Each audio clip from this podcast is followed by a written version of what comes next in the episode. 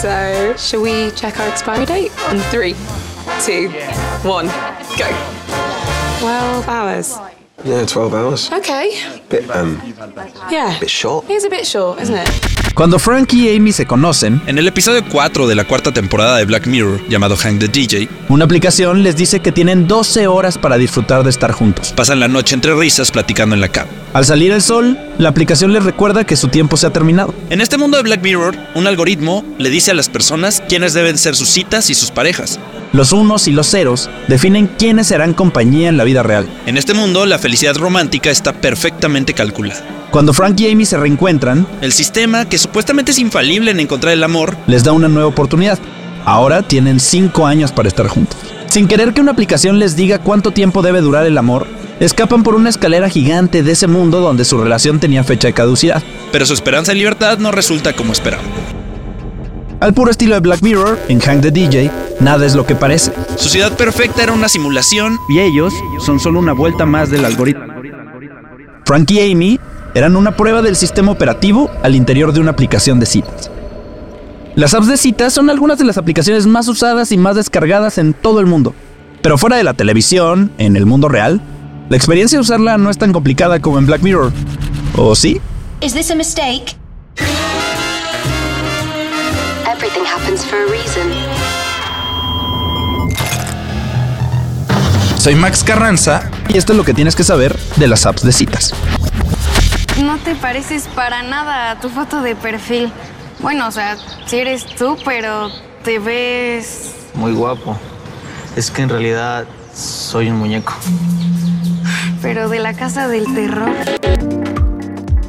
Es bastante curioso que aunque parezca, las aplicaciones para ligar no sean ni de chiste un fenómeno nuevo. Nuestra búsqueda de amor o de citas en línea existe prácticamente desde que comenzó la informática.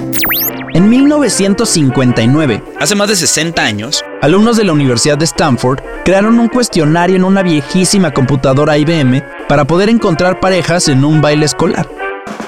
En 1965, en la Universidad de Harvard, cobraban 3 dólares para meter tu nombre a una base de datos de solteros y a ver qué encontrabas. durante décadas las personas hemos intentado aprovechar el poder de la tecnología para encontrar el amor. O algo que se parezca. Conocimos las salas de chat en los años 90 Avisos en Craigslist durante los años siguientes, o sitios como Match, durante el auge de los .com del 2000. pero nunca, de verdad nunca, las apps de citas habían sido más populares que ahora.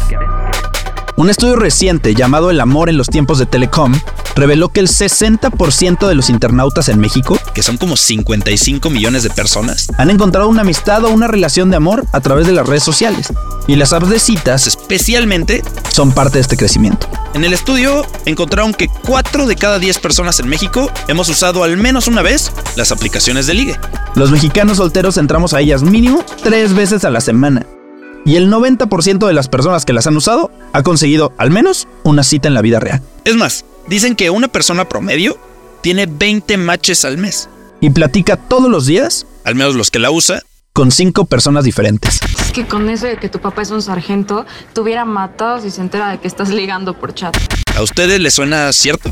Más de la mitad de las personas en el mundo dicen que han tenido una experiencia positiva con las apps de citas. Pero ¿qué pasa cuando no todo es miel sobre hojuelas? ¿Qué pasa cuando buscar experiencias románticas a través de un algoritmo no es tan fácil? ¿Qué pasa cuando el mismo algoritmo está creado para hacerte desaparecer? El algoritmo de las aplicaciones de citas actualmente, en su gran mayoría, es confidencial. Por un lado, es un secreto empresarial, Y por otro lado, dicen que no lo hacen público para evitar la aparición de bots. o que algunas personas se aprovechen del sistema. Sin embargo, aunque es clasificado, sí conocemos algunos detalles preocupantes. Hace unos años, Tinder aceptó que usaba un sistema llamado Elo, donde cada vez que alguien te decía que no, O sea, que te hacía swipe a la izquierda. tu calificación bajaba, Y entre menor puntaje tuvieras, menos aparecías en las recomendaciones. sin que tú lo supieras, El rechazo te volvió invisible. Después de las críticas, obviamente, cambiaron su algoritmo por algo que se llama filtro colaborativo. ¿eso qué cuernos es? Pues es similar al que usan aplicaciones de streaming como Netflix para sus películas recomendadas. Donde las posibles citas que te aparecen en la página de inicio Dependen de los gustos que tengan personas parecidas a ti. Bumble utiliza un filtro similar. Pero así como sucede con algunas películas, que se estrenan en streaming y quedan para siempre perdidas en el catálogo, algunas personas quedan escondidas para siempre en el algoritmo. Muchos usuarios tienen que pagar suscripciones premium para siquiera ser visibles, empezar conversaciones o tener un primer match. Otras aplicaciones como Grindr usan algoritmos más sencillos. Simplemente te recomiendan a las personas que están más cerca de ti. Y su simpleza las ha hecho muy populares. Depender de unos y ceros para definir tu futuro romántico es extremadamente complicado. Poner tu suerte en una aplicación que acomode detrás de bambalinas quiénes son tus posibilidades siquiera suena sumamente difícil. Y eso que no estamos contando, que según la ciencia, lo estamos haciendo todo mal. I mean, some people really like dating, in the same way that some people really like shopping. You don't even need to be looking for anything in particular, you just like to browse. But for those of us type A people who just want to get in, find our perfect partner, and get back out, dating can be exhausting. You have these experiences where you're on a date with someone who looked great on paper, and you're turning down the dessert menu and asking for the check because he's been talking about his collection of fantasy swords since the soups arrived, and you've yet to get a word in edgewise. Escuchamos a Samantha Joel, una investigadora especializada en las relaciones amorosas en la época de la tecnología. Ella realizó un estudio masivo con 12.000 parejas que se conocieron en línea para entender qué sabemos de las apps de citas, cómo funcionan, y pues se dio cuenta que lo hemos estado haciendo todo mal. Joel encontró curiosidades sobre nuestra forma de datear en línea. Como que si alguien tiene la misma inicial que nuestro nombre, es 10% más probable que le demos match. Pero sobre todo, encontró las cuatro características más atractivas en el mundo de las apps de citas. Que miden esencialmente quiénes son las personas que reciben más mensajes. Alguien alto. Especialmente si es hombre. Alguien millonario de condición económica acomodada. Que se noten sus fotos. Que tenga una profesión interesante. O alguien que tenga un nombre considerado sexy. Suena curiosón, ¿no?